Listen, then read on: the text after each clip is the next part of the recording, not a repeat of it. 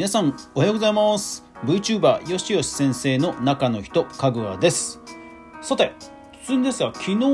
えーと、ベースが TikTok と、えー、提携をしたと。いうリリースが、えー、TikTok の方から発表されました。いやー結構電撃的に発表されて昨日の15時かな？うん。でその話を今日はしようと思います。でただ、えー、広告とかが使えないという人向けの情報もお話しします。この番組はネットで楽しく稼ぐクリエイターエコノミーについてゆるーく語るラジオ番組です。Apple Podcast、Spotify、Amazon Music、ラジオトーク、Amazon エコーなどで好評配信中。ぜひお好みのアプリでいいネット登録フォロー、そして応援よろしくお願いします。はい、どうも、かぐわです。さあ今日なんですけども昨日ね夕方に突然リリースが来てねおおっていう感じだったんですよね何かというと、えー、TikTok ネットショップ作成サービスベースが日本での提携を発表とはいですからベースでお店開いてる方はあのー、今後ちょっとチェックしておくといいと思います僕も今ベースで、えー、一応ネットショップあるのでアプリのコーナーで検索したら今のところ来てなかったです。うん。えー、インスタグラムとかの連携アプリはもうベースで、え、アプリの管理画面から検索すると出てくるんですけども TikTok はなかったです。うん。で、これ提携ということなんで何でしょうね。あのショップの連携ってほらインスタグラムと連携できるのってストアーズとかメイクショップとかベースとかいろいろあるんですよ。でもこれ TikTok と提携って書いてあるのでもしかしたらベースしかできない可能性はあるっていうところが今回のリリースのミソかなと思います。ただ実際にはもう Shopify という世界でものすごく今人気が高まってるショッピングアプリの Shopify とは連携をえ、っといつだったっけな、えー、2月か、え、今年の2月にもう TikTok は連携を発表しています。うん、でただこれも、えーと、ベースの方でアプリがあるわけじゃないんですよ。なので何でしょうね、えっと、一応その Shopify の記事を見ると TikTok チャンネルアプリを通じて事業者は Shopify のダッシュボードを、えー、触れることができるというふうに書いてあるんですね。なので、えー、ベースに商品を出品している、そして TikTok 広告に興味があるという人は、えーと、Shopify、TikTok と Shopify の情報を検索すると、まあ、多分近いものになると思うので、え、今から予習ができると思います。はい、そうなんです。だから提携と言っても基本的にはあのインスタのようにインスタのほらショッピング機能のようななんかああいうボタンが出てくるとか商品タグをつけられるとかっていうわけではなさそうです。単純に、えー、見る限り、えー、TikTok に広告を出しやすくするベースの管理画面から出しやすくするっていうところをまず実装しそうな感じですね。うん、ただ、えー、TikTok はもう10代20代っていうものすごくアクティブな世代が多い媒体なのでまあ刺さると本当にねあの広告本当に広告出すと反響はあると思います。なのでこの辺り、まあ、広告を出す出せるという人であれば TikTok も登録してどんな広告が出てるか調べるといいと思います。一方でまあもともと中高生が多いのでいわゆるその思春期に特有の悩み解決系がまあむちゃくちゃ相性はいいです。うん、例えば、えー、ニキビあニキビに効果的とか、うんえー、身長が伸びるとか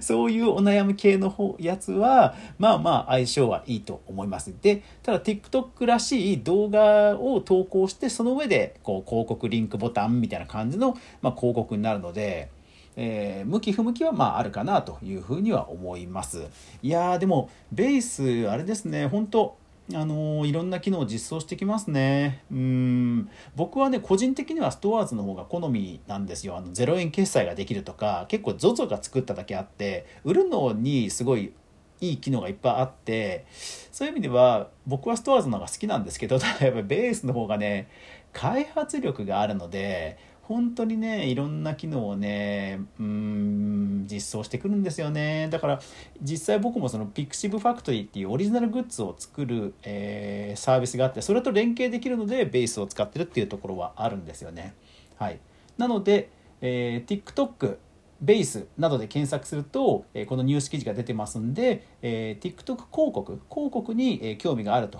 いう、えクリエイターそれから販売者の方はチェックしてみてください。ただ多分広告にとどまるのかなっていう気はしますので、え、広告を出すつもりはないよという方、この後、え、ちょっと僕のチップスをご紹介しますね。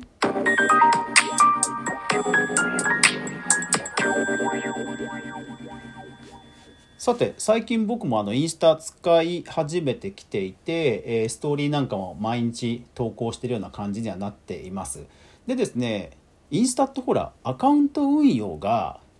1つじゃなくてさ、えー、プラスサブアカを4つまで運用できるじゃないですか。なので、えー、今日作ったのはサブアカを作ったんですね。でそのサブアカは僕のおすすめ書籍だけを紹介するサブアカ。でかつ、えリンクはえー、楽天ルーム。楽天ルームって要は商品を紹介する直のズバリのページ、うん、要はそこに飛んだらもう即買えるみたい。な、まあ、まあ次楽天行くんですけどただもう楽天にほぼもうほぼ直通して買えるっていうページ。で、えー、プロフィールインスタの、えー、写真投稿は、まあ、10枚ぐらいしかしてません。要はプロフの画面が一応埋まればいい程度、うん、っていうふうに、えー、本当にあのこれランディングページと言いますマーケティングの世界ではランディングページと言って、えー、ユーザーユーザーさんにこう買っていただくためにこう説得するような何かこうな縦に長いページというかそういう説得するためのページをワンクッション挟ませるというマーケティング手法が結構よく取られるんですね。でインスタは4つまでサブアカ使えるのであじゃあこれサブアカを普通にランディングページ要は説得するページにして、えー、ワンクッションかませてもいいんじゃないかって思って今日作ってみたらうんあの普通に あのまあフォローバック期待だと思うんですけどいいねとかも普通についたりしていややっぱりインスタ本当市場でかいなって思いました。うん、でえー、楽天ルームは、えーと、トラフィックが取れないのでアクセス回避ができないのでちょっと反響があったかどうかまでは調べられないんですがまあブックそれからガジェット要はその、えー、楽天ルームでもコレクションって言ってカテゴリーみたいなページを自作できるんですよ。でそこに直接こうユーザーさんを誘導できればねほらリンクまとめリットリンクとかリンクツリーにワンクッションを挟んで自分の購入ページに行か行ってもらうよりはやっぱり効率的じゃないですか。だから、えー、ででポイントは自分のアカウントであればストーリーからリンクを飛ばせるわけですよ。ストーリーって1000人以上いないと リンクつけられないんですよね確かね。うん、だけど自分のアカウントというか、まあ、アカウント単位であれば要は飛ばせるわけですよストーリーからリンクを。であなんかこの人このアカウント本をすごいたくさん扱ってるアカウントだあリンクあるポチあアマゾンあそうじゃあこれちょっと試しに買ってみようかなあアマゾンだからそのまま買っちゃえばいいやポイントつくしポチみたいなそういう流れをねちょっと作ってみましたでまあえー、機械的に作ったのでハッシュタグとか入れてないんですけどちょっとこのからまた整備をしてまあアカウントを増やせるぐらいまでは試しにそういうカテゴリー単位おすすめのカテゴリー単位で楽天ルームと紐付け連携をさせて、まあ、ユーザーさんに、えー、より効率的に、うん、あの商品のページまでたどり着けるような動線をね増やしていきたいこうかなというふうに思っています。うん、なんかそう楽天ルーム思った以上になんか反響があるので、うん、ちょっとね手こ入れしてみようかなって思った時にあそうだ。インスタアカウントが複数作れんじゃんって思ってでそうだストーリーからはアカウントへ飛ばせるじゃんと思って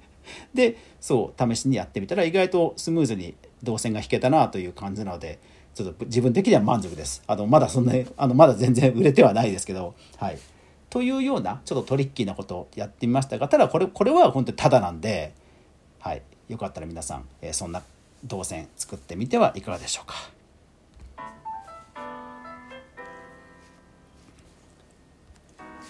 はい、今日は TikTok と Shopify が、えー、あ、違った。TikTok とベースが提携したというニュースをお伝えしました。こんな感じであの、